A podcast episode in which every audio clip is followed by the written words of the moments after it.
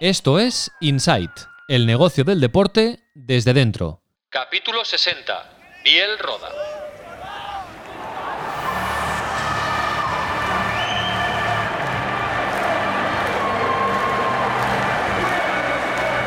Inside con Raúl Gimos. Cada lunes y cada miércoles, actualidad Sports Business y conexión Tu Playbook. Y cada jueves, entrevistas con protagonistas de la industria. Hola, muy buenas, bienvenidos y bienvenidas al podcast de Sports and Life dedicado al negocio del deporte.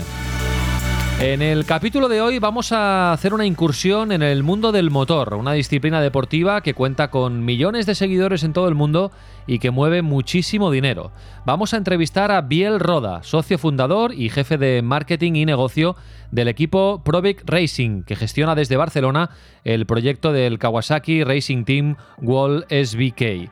Junto a su hermano Gim y Álvar Garriga, Biel Roda lleva las riendas de este equipo desde 2012, un equipo que ha conseguido ganar los seis últimos mundiales de Superbikes con su piloto estrella, el británico Jonathan Ree. Además, también cuentan en sus filas con Ana Carrasco, la primera mujer capaz de ganar un mundial de motos, en su caso en la categoría Wall SSP 300. Vamos a descubrir cómo se monta un equipo de motos profesional, cómo se trabaja internamente, cuánto dinero se mueve y cómo se convence a los patrocinadores para que apuesten por este equipo. También sabremos cómo el COVID-19 ha afectado al equipo oficial de Kawasaki en el Mundial de Superbikes. Os recuerdo que podéis ver y escuchar las entrevistas que hacemos en Insight Sports Business en el canal de YouTube de Sports and Life. Y si os gusta el fútbol y puestos a recomendar, os eh, recomendamos eh, el podcast El Fútbol de Todos, una producción de Sports and Life para CaixaBank Football Experience. Cada martes un nuevo capítulo que os ofrecemos junto a Marcos López. Os dejamos los enlaces en las notas del capítulo, del canal de YouTube y del eh, podcast del fútbol de todos. Y también encontraréis en las notas, siempre las tenéis que consultar, el correo electrónico de Insight Sports Business insight.sportsandlife.com. Inside Sports Business, un podcast de Sports and Life. Hola, Biel, ¿qué tal? Muy buenas y muchas gracias. ¿Qué tal, Raúl? Muchas gracias por invitarme.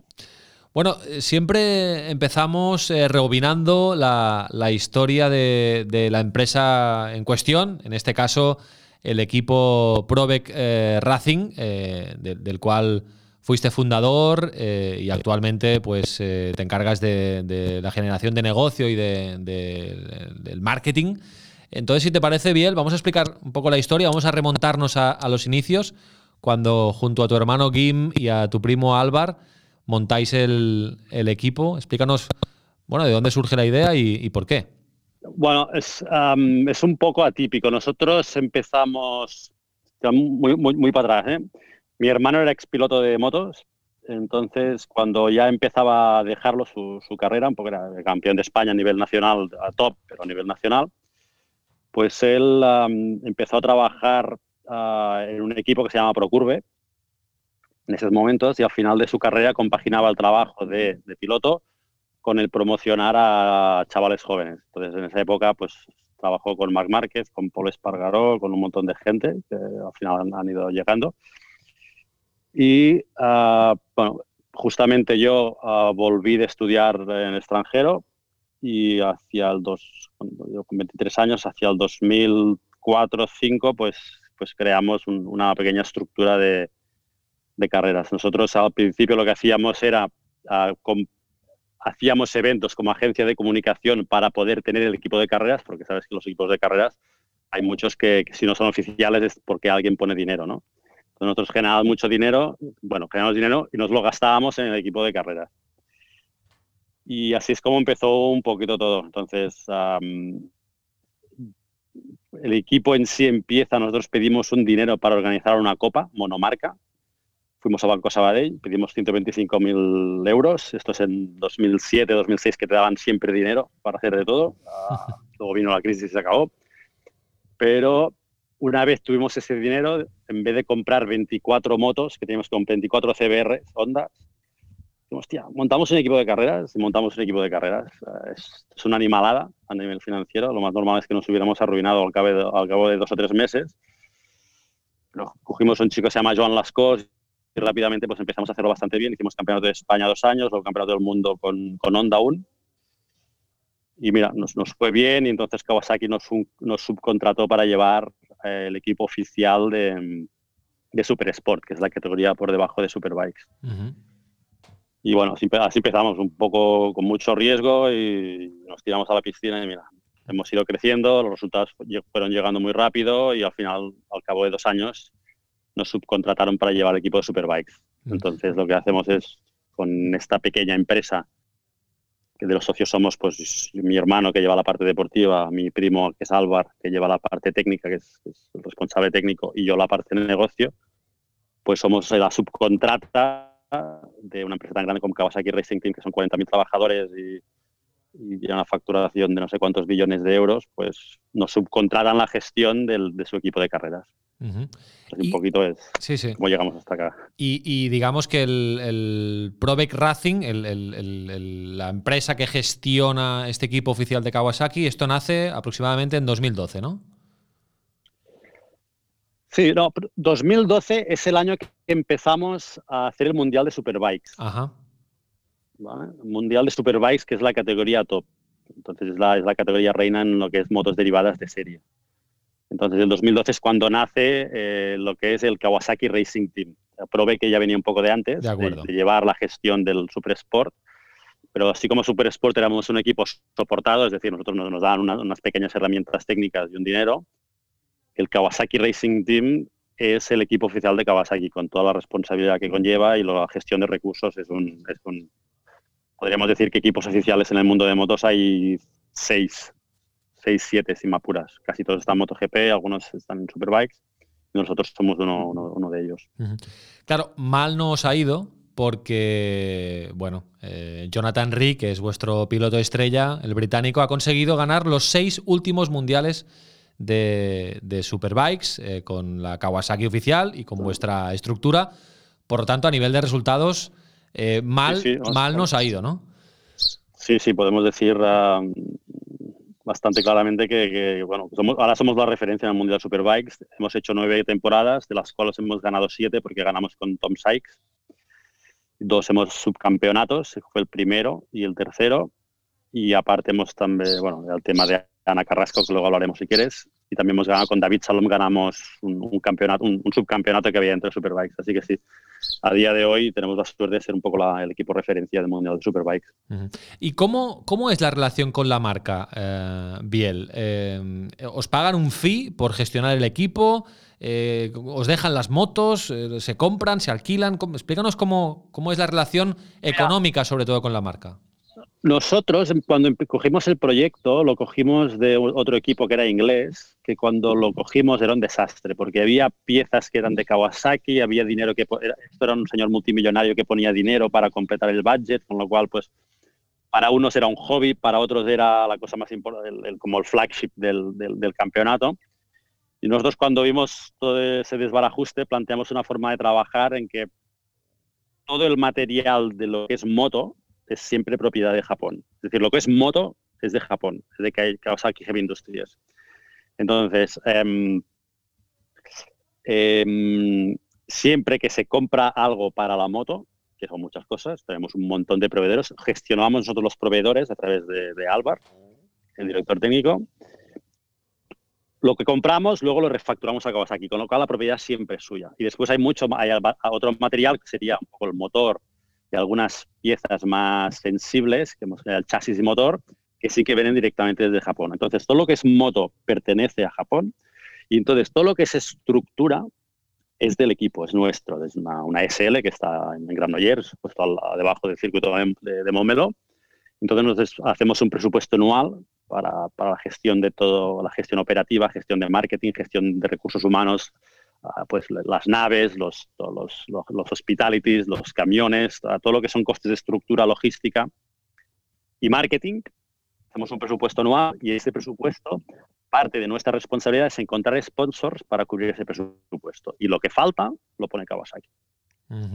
Entonces, aparte, hay toda una gestión logística, deportiva, de marketing que hacemos nosotros desde ProBeck Racing. Mm.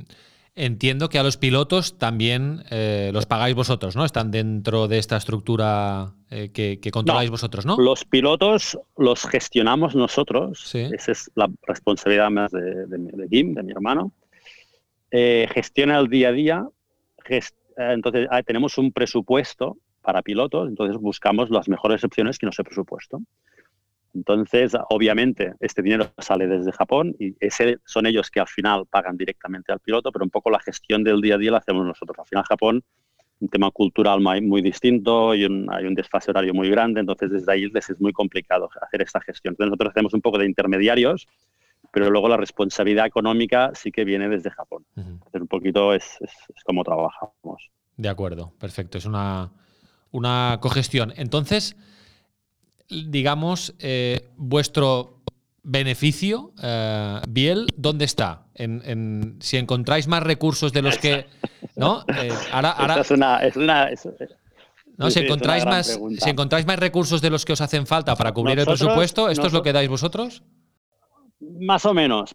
Em, o sea, nosotros ingresamos mucho dinero de muchos patrocinadores, como son Monster Energy, que es una, marca americana de bebidas, Elf, que es una de las cuatro grandes petroleras del mundo, Elf Total, eh, Motocar, que es una empresa más pequeña que son, de, su zona y de, Barcelona, pero que está en el mundo de las motos y nos ayudan desde el principio.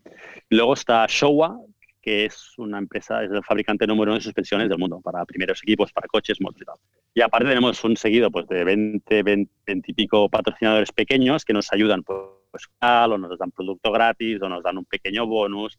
Tenemos Puch, por ejemplo, que es una empresa española pues, que nos hace los carenados y nos, pues, nos, da, nos ayuda un poco con dinero y nos ayuda también pues, con el desarrollo de piezas, porque muchas veces nuestro objetivo es ganar. Ese es nuestro objetivo, ganar. Entonces, cuando me preguntas, ¿vosotros cómo ganáis dinero? Te podría decir que nosotros no ganamos dinero. Y, un poco nuestro secreto, creo que ha sido siempre el secreto de nuestro éxito, es que cogemos todo el dinero que tenemos y nos lo gastamos en carreras, en más neumáticos, en más entrenos, en camiones que estén más mejor preparados, en mejores herramientas, en ir a entrenar más veces, en tener los mejores pilotos. Entonces, al final del año, lo que hacemos es llegar para que para, para, para, que, para que a Kawasaki le cueste siempre lo mismo y si encontramos más recursos, más dinero, lo que hacemos es lo reinvertimos en, pues ahora tenemos un, gestor médico que es Albert, que es un tío que hace que los pilotos estén full siempre y que los eh, ingenieros también estén perfectamente relajados. Ah, tenemos, ahora hemos fichado pues, a Che, que es diseñadora gráfica, entonces creamos mucho mejores contenidos, como sabes, cuando te dedicas a esto, pues creamos unos contenidos durante el fin de semana que los creamos justamente en el circuito, es decir, creamos contenidos para nuestros patrocinadores y para Kawasaki porque el domingo a las 2 y a las 3 y 5 de la tarde que se han acabado las carreras, ya tienen todos los contenidos, todo el mundo para poderlos colgar. Creamos vídeos, entonces, ¿cómo ganamos dinero? Pues teóricamente tendríamos que ganar dinero de los bonos, es decir, nosotros por ganar, por hacer bien el trabajo, tenemos una serie de bonos, tanto como con Kawasaki como, como los patrocinadores. Porque si ganamos, salimos en la prensa, más repercusión. De la manera que somos con Guima Álvar, sobre todo ellos, que son los que gastan, mi trabajo es ingresar, el suyo es gastar. Entonces, ellos siempre van un paso por delante. Yo me pongo a ver si cubrimos el presupuesto. Y entonces con Japón lo que hacemos es que ellos tengan un, budget flat, es decir, ya saben lo que les cuesta, no nos podemos desviar, entonces generamos los recursos máximos para intentar ganar. Eh, nuestro director financiero, que tenemos uno, porque al final somos una empresa, cada año se queja de que, hostia, cada año hacemos las tablas, nunca ganamos dinero ya, pero vamos ganando, que es lo que queremos nosotros. Eh, porque, eh, Biel, eh, y es tu trabajo principal, ¿eh? la generación de ingresos de un equipo como el vuestro, de, motos, aparte de los patrocinadores, que ahora comentaremos un escalado que, nos has hecho llegar y me parece muy interesante, aparte de los patrocinadores, ¿vienen de alguna fuente más? Es decir, ¿cobráis de la organizadora del Mundial de Superbikes, de Dorna, eh, por ganar? ¿Se, cobran premios? No. De Dorna eh, cobran los pilotos. Los pilotos cobran unos pluses para, por resultado. No es muy, no es muy significativo, ¿eh? Por ejemplo, Jonathan Reak, pues que es, en este caso es el, el, piloto mejor pagado de la categoría porque es el mejor de la historia y porque lleva seis años ganando, eh, yo creo que los ingresos que recibe del promotor del campeonato, en este caso Dorna, no llegan al, 4 o 5% de, su, de sus ingresos. Te lo estoy diciendo así medio inventándome, ¿no? pero creo que sí es, sí que para una persona normal pues sería dinero significativo, pero para una persona que, que cobran lo que cobran, pues, pues no sí que es verdad que en otras categorías, Dorna, como un MotoGP, que es un, campeonato más estabilizado económicamente y que es mayor, sí que ayudan a las estructuras a ser más competitivas y a, ser sostenibles. En el caso de Superbikes, se les ayuda con, con kilos de transporte, con con reducción de costes, algunas ayudas, pero sobre todo esto se, se dedica a los equipos más pequeños. Como equipo de fábrica que tenemos una estructura sólida financiera bastante fuerte, eh, Dorna, y yo creo que hace correctamente, aunque vaya contra mis intereses, lo que hace es intentar ayudar a los equipos privados que sobrevivan porque les cuesta más, eh, mucho más mérito los, los, gestores de equipos privados en, en, sobrevivir y cada año estar ahí haciendo carreras que no los equipos oficiales como podemos ser Honda, Yamaha, Ducati o Kawasaki o BMW, que la fiesta gran parte la paga la fábrica. Estaría bien. Eh, ah, si, te pierdes algo, me lo dices, porque yo no, estoy diciendo mucha información. ¿eh? Todo entendido. Lo, que creo que estaría bien, eh, Biel, es también hablar de, la categoría, ¿no? Del, del, Mundial de Superbikes, que desde 2013, si no me equivoco, organiza también Dorna, que es la promotora del Mundial de, MotoGP, mm. empresa eh, catalana, em, porque yo creo que los aficionados del motor ya deben saber qué es el Mundial de Superbikes. Em, eh, pero eh, quizá la gente que nos esté escuchando no lo tiene muy claro, ¿no? ¿Es un mundial? ¿En qué se diferencia de, MotoGP, el mundial de Superbikes? El mundial de Superbikes, bueno, se diferencia la, Históricamente había dos, promotores, uno italiano que era Flamini Group y Dorna. Entonces, Dorna hacía carreras de dos tiempos, motos de dos tiempos, 125, 2,5 y 500 centímetros cúbicos, motos prototipos, es decir, con una reglamentación, haz tu moto de cero y a correr. Y Superbike son motos derivadas de serie, es decir, motos que cualquier persona puede comprar en, la, en la tienda, le haces una serie de modificaciones reglamentadas por la Federación Internacional y van todos a correr.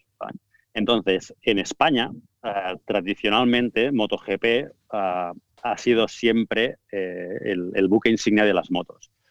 Porque por, temas históricos mediáticos, la televisión española durante 20 años, yo los domingos, toda la mañana, en el TV1, las motos, donde tenían audiencias de 4 o 5 millones de personas, eran animada entonces, en España, el MotoGP es, además, eh, no solamente eso, sino que además empresas como Movistar, como Altadis, Repsol, empresas uh, Repsol, eh, históricamente, como gran multinacional, han apostado por el MotoGP.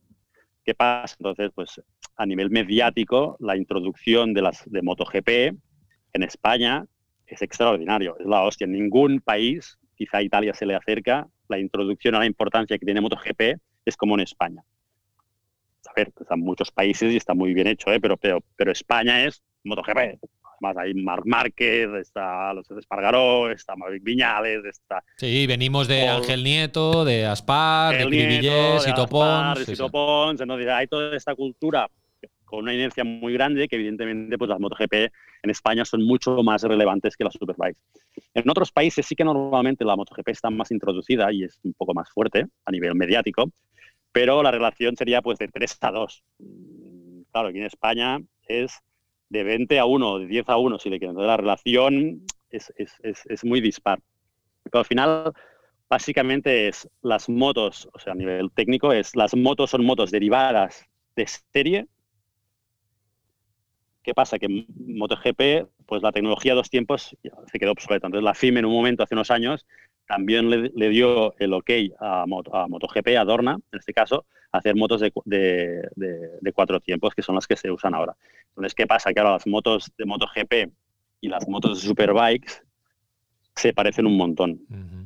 ¿Por qué? Porque las motos que se venden en las tiendas, la 1000 RR, que cada marca tiene un modelo que es el buque insignia Racing, son motos que ya tienen de serie 200 y pico caballos, que son, utilizan materiales de titanio, son motos que valen casi, no, valen 30.000 euros.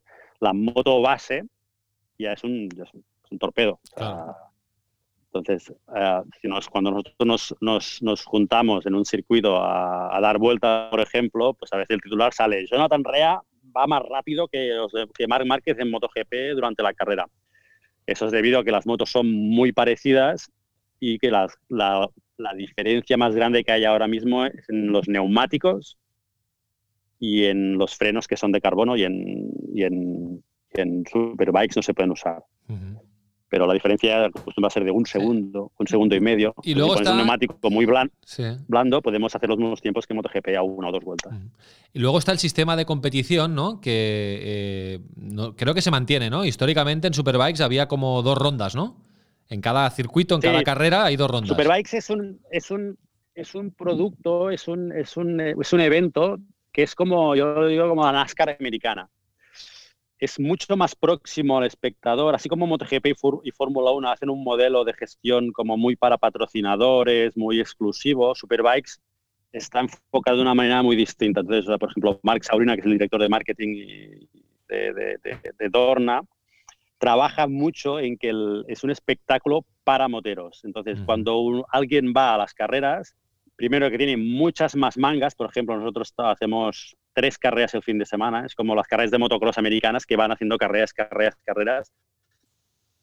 Hay mucho más contenido. Tenemos la Super Bowl, tenemos carrera, entonces al fin de semana nosotros hacemos dos, dos carreras enteras y una media carrera que se llama. Entonces hacemos muchos más puntos, es mucho más dinámico. Los, por ejemplo, la, la gente que entra en el paddock, que cualquiera puede entrar al paddock, pagas 20, 30 euros y entras en el paddock, uh, va al paddock y ve a todos sus pilotos cómo hablan, les puede hacer preguntas, firman autógrafos, es mucho más próximo el contacto con, con, el público. Entonces es un, es un approach un poco, un poco distinto.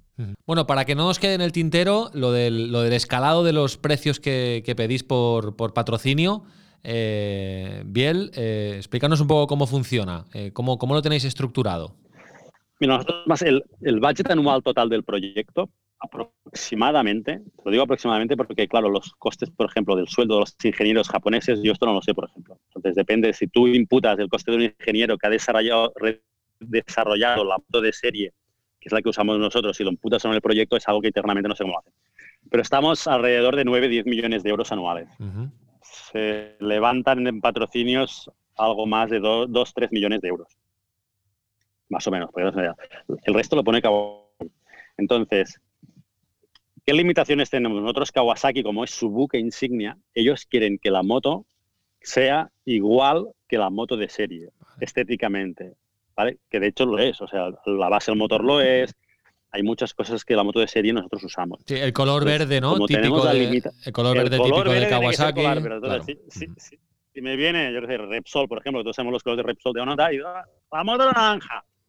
De entrada los japoneses me dirán, no, porque esto em, tiene que ir de color verde, igual que va la moto de serie. Nosotros lo que hacemos con los patrocinadores, mira, tenemos la moto de serie, tenemos que adaptarnos a este diseño y poner pues el logo de Monster aquí, el logo de Motocar aquí en rojo, el logo de Showa que es blanco, lo ponemos en la zona, el logo de Akrapovi que son los escapes, pues, pues nuestras limitaciones para encontrar ah, patrocinadores eh, eh, son bastante altas, con lo cual ya sabemos que, los patrocinadores lo que hacen es complementan el proyecto, pero al final Kawasaki, con la moto de color verde, va a seguir siendo verde. Entonces, por ejemplo, eh, para que un sponsor eh, se pueda hacer title, por ejemplo, mm, si tienes, por ejemplo, en mente a la marca Monster Energy, que es negre, negra y verde, que es la combinación de colores que nosotros usamos, pues esto sería un buen candidato. ¿Por qué? Porque no rompes la estética y podrías llegarlo a hacer. Entonces, por ejemplo, Motocar, que es roja, y me dice, oye, ¿qué es el title sponsor? seguramente que con un número muy grande, muy elevado de dinero, pues acabaría convenciendo a los japoneses, oye, que estos locos quieren poner esto. Pero es un poco irreal el dinero, o sea, yo pedir 10 mm, millones de euros por el retorno que va a tener, aunque ganemos el Mundial de Superbikes, es, bastante dinero. Bueno, Entonces, bueno, por ahí está un poquito. Sí, sí, entendido. Eh, estamos hablando de la estructura del equipo de, Superbikes, pero vosotros también, digamos que gestionáis otros equipos en otras categorías, como comentábamos antes, eh, gestionáis también el equipo de Ana Carrasco, eh, la, piloto de motos, de la que ya hemos hablado en este podcast, porque hemos hablado del documental eh, Ride Your Dream, que, se estrenó hace unos meses en, Rakuten TV y que, realmente nos gustó mucho. Y Ana Carrasco es una piloto que ha hecho historia, porque ha sido la primera mujer capaz de ganar un mundial de, de, motos, en este caso en la categoría eh, a ver, hazme memoria. Biel, SP. Super Sport 300. Exacto, Super Sport 300. Em, y, bueno, está dentro de vuestra órbita también, Ana Carrasco, y es una de las caras ¿no? de, vuestra estructura. Sí, sí, con Ana llevamos tres años, este empezaremos el cuarto. Ana, bueno, mm, fue un poco un accidente. Nosotros. Que por cierto, perdona, Biel, déjame preguntarte cómo está Ana, porque tuvo un accidente, de verdad, eh, el año pasado. Muy bien, mira, ayer justo antes de estrenar el documental. Estuve, sí, ayer estuve hablando con ella y eh, justo ayer le, dieron el alta el doctor. Así que le hemos ganado unos cuantos meses a la lesión y ya está, tiene el alta. O sea, la se ponerse a, tope a fuerte porque obviamente ha perdido mucho peso y tal. Ah, en, dos semanas ya empieza a subirse a la moto, así que todo perfecto para el año que viene. Fue un accidente grave con, afectación en las vértebras, tuvieron que operarla. Sí, tres, tres vértebras rotas y lo operaron la doctora Ubierna y el doctor Cáceres y ha sido un éxito. Y no tiene ningún problema en enseñar la cicatriz, ¿eh? No, sí, sí. sí. Bueno, había unas cicatrices y le dije yo, yo, tío, ¿por qué no la enseñas? Mm. hostia, que la gente vea lo, que son las motos y las carreras y tal. Pero sabes que al final el tema de cicatrices y mujeres normalmente nos gusta enseñarlas. Entonces sí, no sé por qué. Pero, hostia, la enseñó y, hostia, hizo un revuelo mediático. Bueno, es, el, es el post que ha hecho, con, es, muy espectacular. Y la verdad. Pero bueno, está totalmente recuperada y ahora a ver qué tal.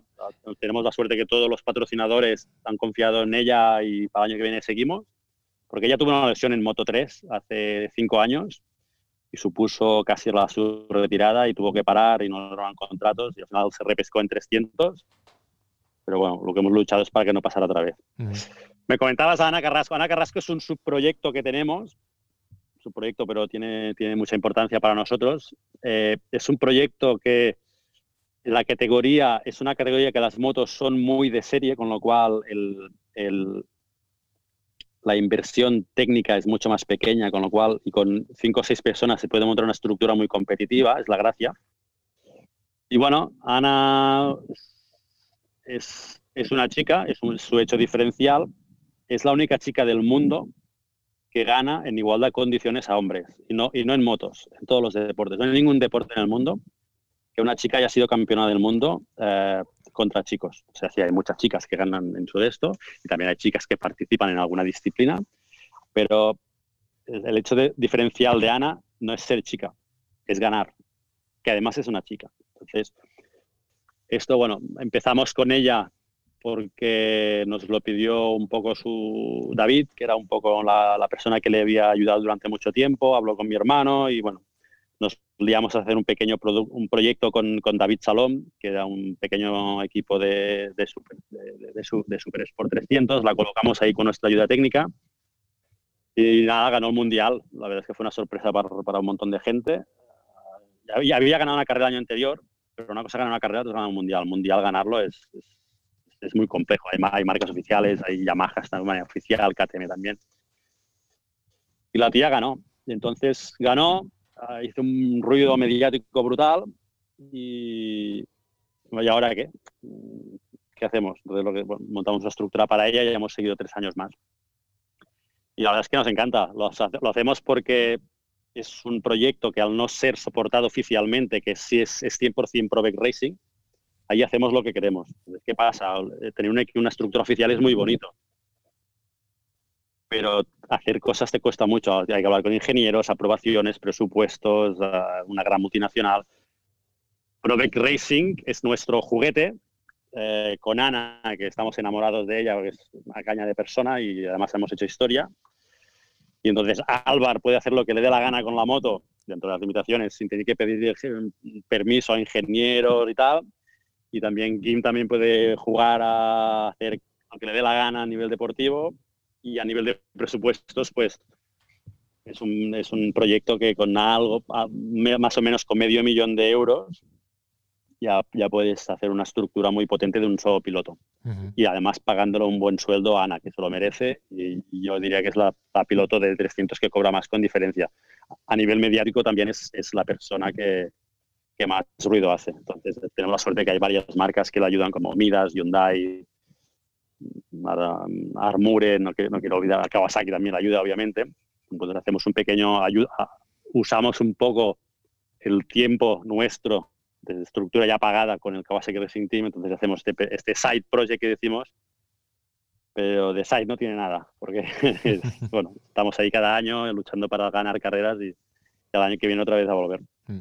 Antes de acabar, eh, Biel, te quiero preguntar cómo, cómo habéis vivido el, el, 2020, este año tan, tan extraño, cómo, cómo os ha afectado la, la pandemia a vosotros y, y, al, y, al, Mundial de Superbikes y a vuestra estructura, allí donde competís. Y luego, ¿cómo, cómo pinta el 2021? Que el, Mundial de Superbikes, por ejemplo, empieza en abril, eh, algo más tarde de lo que es habitual, ¿no? Sí. A ver, esto del COVID ah, pues ha sido una mierda, la verdad. hablando, hablando, hablando en plata, em, ha sido muy, muy complicado de gestionar. Nosotros empezamos la primera carrera en, en, Nos empezamos antes que MotoGP, empezamos en febrero con la carrera normal. Había ya COVID, pero, pero empezamos con una carrera normal. Ah, y cuando volvimos de Australia es cuando empezó el lockdown. Entonces ha sido muy complejo de gestionar. Eh, primero de todo, eh, obviamente, nosotros tenemos contratos muy grandes, contratos de 60 páginas, eh, que está todo contemplado, excepto que haya una pandemia. Entonces, empresas como Monster, como Elf, uh, Motocar, Showa, por ejemplo, ellos han seguido pagando todo el contrato. Entonces, evidentemente hay mucho trabajo aquí detrás, hay mucho compromiso por su parte, somos partners de largo término. Hemos creado un, montón de contenidos online que no, que no estaban por contrato, hemos creado vídeos, hemos creado fotos, hemos creado juegos para que la gente jugara en casa. Nos hemos inventado lo que, lo que no está escrito para, para que ellos ah, tuvieran un retorno mediático y para que todo pudiera funcionar. También Kawasaki ha ayudado a final, porque nosotros al final nosotros no podemos parar y decir, oye, paramos y empezamos de aquí seis meses. los mecánicos tienen que cobrar, tenemos que pagar los leasings. Tenemos, o sea, no es una cosa que paras cuatro meses y sigues. Nosotros no hemos hecho ERTO, por ejemplo, porque teníamos que seguir trabajando con R&D, con desarrollo.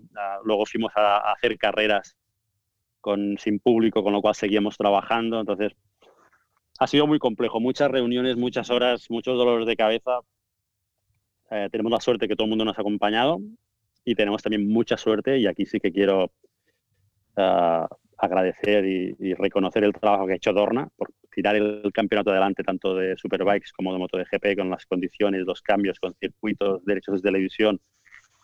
el hecho de haber sido capaz, capaces de tirar para adelante el campeonato del 2020 hay que sacarse el sombrero. Sin público, pero al final todo el tema mediático de, de televisión las motos, lo bueno que tiene, a diferencia del fútbol, por ejemplo, es que el público no se ve igualmente. Mm. Entonces, cuando empieza la carrera, sí que para, para los pilotos es un poco difícil, porque estoy corriendo aquí y no me está mirando ni Dios. Ya sabes, es como cuando corremos en Qatar, en Qatar nunca hay nadie. Mm. Sabes, sabes que todo el mundo está mirando por la televisión, pero en, el circuito no hay nadie. Sí, pero el espectáculo televisivo no se resiente. No, a ver, sí, que siempre pues, pues hay, hay, alguna cosita, pues en el podium o alguna cosita, pero al final, una, una vez empieza la carrera, espectáculos es lo mismo, con lo cual no, no se ha resentido. Y han sido capaces Dorna pues, de tirar para adelante del campeonato, así que reconocerlo. Y el nivel de gestión ha sido, pues, que me cuesta explicarlo, pero no hay dolores de cabeza que al final, mira, hemos el año que viene, este, el año pasado, y para el año que viene, a ver, yo creo que quizá pues pondrán incluso un poco más las carreras, vamos a ver qué pasa, pero yo creo que haremos un buen campeonato, porque muchas carreras son ya en, en, en otoño, que esperemos que las vacunas y todo ya haya solucionado y tal, ya está. Pero bueno, al final cuando me hacen esta pregunta digo, hostia, al final son solo motos. Más problema han tenido los, los médicos, la gente que ha enfermado y algunos han muerto. Así que nosotros solo somos motos y mira, lo que nos pase a nosotros pues importa, pero, pero menos. Estamos más foco mediático, pero es menos importante. Y acabo, Biel, con una pregunta que imagino que te habrán hecho muchas veces, ¿no? Cuando, cuando dices que tenéis un, que gestionáis un equipo de, motos en Superbikes, imagino que mucha gente te dice, ¿y vais a dar el salto algún día a MotoGP, al, Mundial de, MotoGP? Eh, ¿Os lo planteáis? No sé, aprovecho para preguntarte cómo, cómo te ves, cómo ves la evolución del equipo, de vuestra estructura, de vuestra empresa en el futuro. A ver, sobre lo de MotoGP, eh, ¿no, lo planteamos? No, estoy hasta las narices que me lo pregunten. Pero no, no, y te diré por qué. Em, hay varios motivos. El primer motivo de todos es un motivo familiar. MotoGP hacen 19 carreras para 20. Nosotros hacemos 13. Entonces, para mí que tengo dos hijas de 5 años y una mujer que me quiero mucho, pasar de 13 fines de semana, cuando digo fines de semana son 6 días, a 20, más entrenos overseas y además muchas carreras que no son europeas, el coste humano familiar es muy elevado. Eso yo como persona te lo digo. ¿eh? Así que ganas de ir a MotoGP, ninguna. Y le recomiendo a mucha gente MotoGP que si quieres un buen padre, quizá me mata alguien por ahí, ¿eh? pero bueno. Bueno, debe haber. Debe ser, buen, padre y estar tantos días fuera de casa. O sea, yo estoy en el límite que se puede gestionar gracias a mi mujer, que es autónoma, diseñadora gráfica, y me cubre, pobrecita, y siempre se lo agradezco en público porque es extraordinario, y más con, dos gemelas.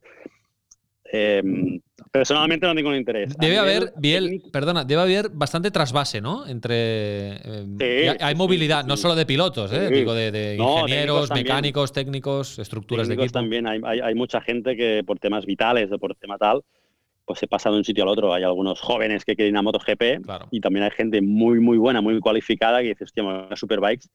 Por varios motivos. Aparte de los fines de semana que te comentaba, en, MotoGP la tecnología em, es tan compleja que mucho de los trabajos de los equipos es, operativo, no es ni técnico. ¿Por qué? porque tanta electrónica, tantos materiales, cosas que ni se pueden abrir, que se montan y desmontan y que las marcas ni explican a sus técnicos por qué se hacen. Hay como un secretismo muy grande. Mundial Superbikes, como la moto es su derivada de serie, se hace y deshace más. Y como te decía, hay más carreras, o sea, las, los fines de semana de Superbikes son trepidantes, no se para, se trabaja, se trabaja, se trabaja. Tengo un compañero que, que viene, viene del Mundial de Moto 3 y ahora está en Superbikes y dice, hostia, ya, me dijiste que, que era menos fines de semana, pero joder, vaya si no, no vengo, ¿no? ¿eh? Porque, no, hostia, y llego, hostia, y ahí llego el domingo, que estoy hasta el martes en casa muerto, porque no, no, no me da, estoy, estoy cansadísimo con MotoGP, como era una carrera el domingo, y nos íbamos, y dos entrenos allá, ya, el ritmo que se lleva aquí es muy trepidante. Y después, eso a nivel personal y de operativo de equipo. A nivel de fábrica, como te comentaba, Mundial MotoGP, tú para participar en MotoGP necesitas un departamento entero de carreras. Necesitas 40 o 50 personas dedicadas solo al proyecto MotoGP. ¿Qué pasa? Nosotros, a nivel de Japón, como la moto es la divara de serie, hay un departamento de 10 ingenieros que son muy buenos, muy cualificados, que lo que hacen es trabajan para hacer una moto de serie. Esta moto de serie luego nosotros, como equipo, sobre todo la transformamos en una moto de carreras. Con lo cual, con 10 tíos tú haces R&D, desarrollo técnico de producto que tú luego vendes. Tú cuando haces un muelle para un chasis, eh, durante 5 años vas a vender 10.000 unidades de esas motos. Entonces amortizas la inversión ah, con comercial. Además, el conocimiento de MotoGP, como es tan, tan caro, em, son cosas que muchas veces no puedes aplicar a la calle porque no, es viable. tú puedes hacer una, una, centralita, lo que sea, o un material de unas llantas, no sé qué, pero o sea, para ganar carreras va muy bien, pero para fabricarlo y vender no puedes usarlo, con lo cual es un departamento entero distinto hacer carreras y aún tienes que tener un departamento para hacer motos que funcionen. Entonces Kawasaki sabe que haciendo con 10 tíos y dinero, que pone mucho dinero, pero es una cosa que se puede pagar, desarrollas producto y además haces un link muy directo. ¿Qué pasa?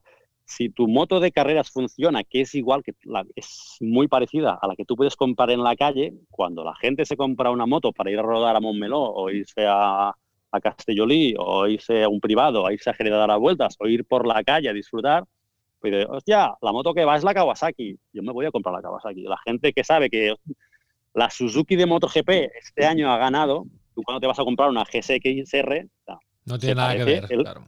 Bueno, el color será el mismo, pero ya está.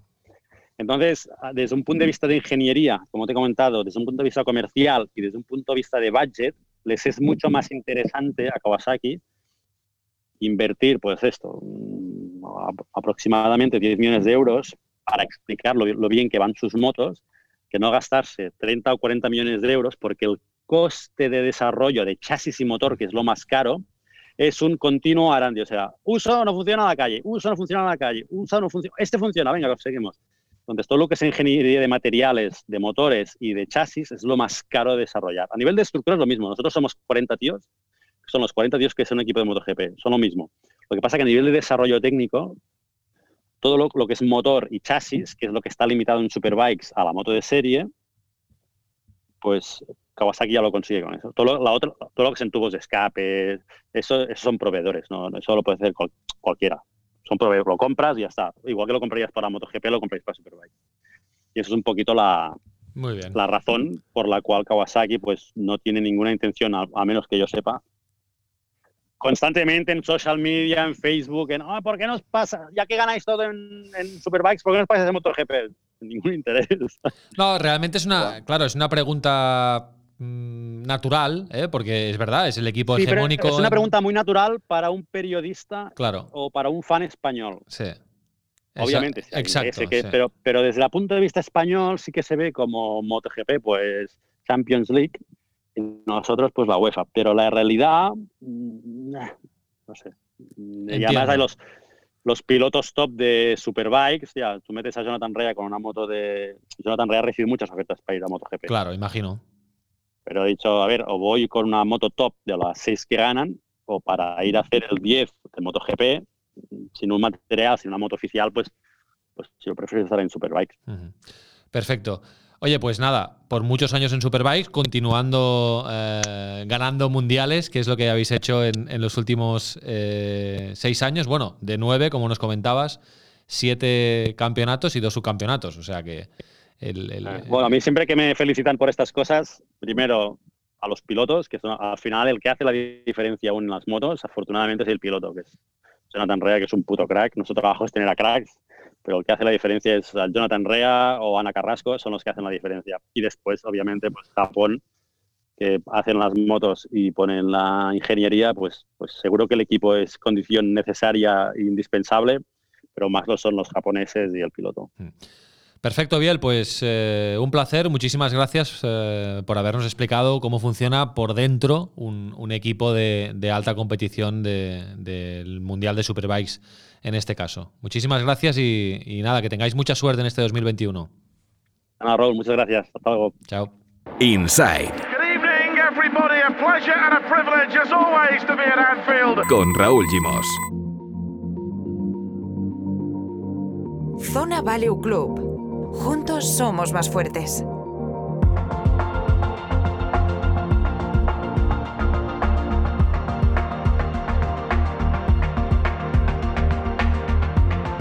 Venga, dejamos las motos y ya tenemos a punto la conexión con eh, Zona Value Club, con el CEO de Zona Value Club, Lorenzo Serratosa, para hablar de los mercados eh, financieros. Y hoy vamos a cerrar la trilogía de capítulos que hemos dedicado a Elon Musk, el fundador de Tesla. Hola Lorenzo, ¿qué tal? Muy buenas. ¿Qué tal? ¿Cómo estás? ¿Cómo va todo? Y como siempre empezamos mirando al Intercity que ganó el fin de semana al Jova español, partido entre semana contra el Hércules B y bueno, está ahí en la pomada. Está en la pomada el Intercity, eh, que es eh, una gran noticia porque el objetivo, ya sabéis, es eh, jugar el playoff de ascenso y está ahí en la pomada en el grupo 6, grupo B de la tercera división. Mientras siga ahí, buenas noticias, Lorenzo. Te voy a corregir, el objetivo no es jugar el playoff, el objetivo es ganar el playoff. Es subir, efectivamente. que, es, un objetivo muchísimo más interesante que jugar el playoff. Pero sí, estamos ahí, parece que las cosas van bien. Deportivamente empezamos raro el año, ahora estamos cumpliendo con todo lo que tenemos que hacer y esperamos que todo siga así y lleguemos a cumplir los objetivos tal y como nos hemos marcado. Bueno, eh, vamos a mirar a los mercados. Eh, Lorenzo, ¿destacarías algo de los últimos días? ¿Algún movimiento destacado en, la globalidad de los mercados?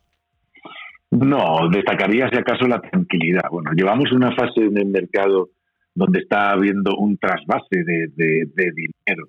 Bueno, destacar dos cosas curiosamente. ¿no? Una es las altísimas valoraciones que se están produciendo en muchísimas compañías, sobre todo en compañías que están recibiendo muchísima especulación, que son compañías que no ganan dinero y que son compañías o que ganan poco dinero y esto empieza a recordar pues al año 2000, cuando daba igual lo que fuera que tuviera relación con Internet, subía como la espuma, y eso no es bueno para el mercado. Hay que estar atentos a ese tema. Y el otro tema es que el dinero inteligente, el dinero de los grandes inversores, está haciendo un trasvase desde, eh, las grandes, desde la tecnología hacia otros sectores más cíclicos, más relacionados con, con digamos, el despegue económico que se, que se empieza a producir finales de este año 2022. Mm.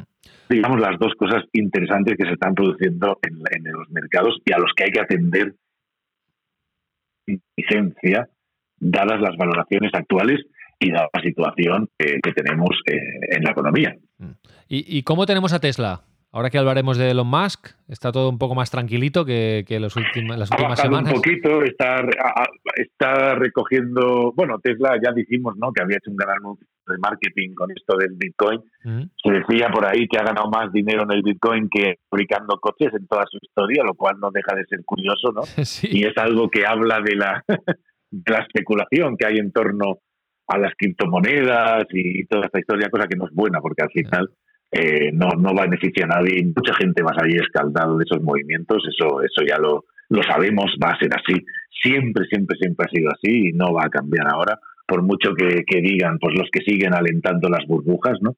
Bien, esto, y pero eso tuvo una influencia en la cotización de Tesla, pues muy corta en el tiempo, durante un tiempo, le, pero ya estamos, digamos, ya estamos viendo a Tesla en recogida de beneficios, ha perdido los 800 dólares por acción, está por debajo, en 700 y algo, no es que baje mucho, pero, pero es algo. Y eh, yo considero que si no vemos un recorte, por lo menos tenemos que ver ahora un movimiento lateral en la, en la acción para digerir, que es lo que suelen hacer las acciones, digerir eh, con el tiempo pues las subidas tan vertiginosas que se han producido en los últimos meses. Bueno, vamos a hablar de Elon Musk, del fundador de, Tesla y de libros. ¿eh? He buscado eh, cuál es el mejor libro que, para aprender, ¿no? O para, para conocer más, mejor al, personaje. Y eh, vaya, según pues todo lo que he visto, el, libro más recomendable es uno que se llama El empresario que anticipa el futuro, que ya tiene tres años pero en el que ya apuntaban, pues bueno, trazan un perfil de, Elon Musk, está en Amazon, eh, el empresario que anticipa el futuro, lo ha escrito Ashley Vance y eh, bueno, ya apuntaban un poco pues eh, hacia dónde iría la, aventura empresarial de, Elon Musk. Y luego resulta, Lorenzo, que el propio Elon Musk anunció hace unos días que está escribiendo él un libro sobre Tesla y SpaceX, ¿eh? sus dos mayores empresas, dijo en un tuit, es hora de contar la historia de Tesla y SpaceX, de la Tierra y Marte. O sea que, mm, atentos, que prontito tendremos un, libro escrito por el propio, que al final no dejará de ser otra campaña de marketing. Eh, Totalmente. otro, otro, un libro escrito por el, por el propio Elon Musk, que seguro que será muy, muy vendido. Y luego, eh, hablando de libros y Elon Musk, he encontrado en, una publicación que se llama Business Insider eh, un, artículo que dice 12 libros que Elon Musk recomienda leer a todo el mundo. ¿Vale? Si te parece, los vamos a repasar porque es interesante la lista. Venga, perfecto. El, primero es El Señor de los Anillos. ¿Eh? Mira, qué curioso. Muy bien. Imaginación. Sí, de Tolkien. El segundo es La guía del autoestopista galáctico de Douglas Adams. Aquí ya empezamos con, la ciencia ficción y el espacio. ¿eh? Luego vamos a Benjamin Franklin, An American Life, ¿eh? la biografía de... Benjamin Franklin quizás sea uno de los americanos más inteligentes que ha habido nunca y una persona de la que se puede aprender muchísimo. Ese libro es muy buena recomendación. Luego, estructuras o por qué las cosas no se caen, ¿eh? hablamos de física, de, J. A. Gordon. Eh, luego tenemos Ignition, una historia informal de propulsores de cohetes líquidos. Aquí ya nos vamos a la aeronáutica. ¿eh? un libro de John D. Clark. Luego tenemos Superinteligencia, Caminos, Peligros, Estrategias de Nick Bostrom. Mm, bueno, de inteligencia artificial, etcétera, etcétera. Eh, pum pum. Nuestra invención final de James Barratt, también de inteligencia artificial y, y de El final de la era humana, mm, es el subtítulo del libro. Luego, Mercaderes de la Duda, de Naomi Oresques y Eric Conway. Y este es de ciencia, básicamente. Luego, la trilogía Fundación de Isaac Asimov, que es uno de los escritores de ciencia ficción sí, más reconocidos. La Luna es una cruel amante, de Robert Henley. Es una novela también de ciencia ficción de 1966. ¿eh? Es una distopia eh, que bueno, también recomienda Elon Musk. Vida 3.0 ¿eh? también de inteligencia artificial, de Max Tegmark. Y luego, por último, Einstein, su vida y su universo, de Walter Isaacson. ¿eh? Por lo tanto, otro libro pues, de un científico, de un físico como, tan reconocido como, como Einstein. ¿no? Bueno, este es, el, este es un poco la biblioteca de, Elon Musk. ¿eh? No, te ha sorprendido, ¿no? Porque al final es ciencia, aeronáutica, inteligencia artificial, vida de un político muy relevante. Bueno, va por ahí la, la biblioteca de Elon Musk. Sí, lo que, lo que veo es que hay muy poco negocio y mucha ciencia, y eso es muy interesante, ¿no? Porque al final eh, habla de cómo es Elon Musk y de qué, más le interesan, ¿no? Y, cómo está enfocado absolutamente a su visión de el futuro, y cómo todos estos libros hablan de futuro y de pues de ciencia ficción, del espacio, de la vida en el espacio, ¿no? La fundación habla pues de, de, sí, de la vida en el espacio, lo cual es muy interesante porque es en lo que él está enfocado. No hay mucho de negocios. Eso es muy interesante. Pues vamos a dejar los enlaces de todo esto que he comentado, de los libros y Elon Musk, en, en las notas del capítulo, por si alguien está interesado. Lorenzo, eh, seguimos en contacto. Muchísimas gracias. Un abrazo fuerte. Muchas gracias a vosotros y nos vemos en la siguiente.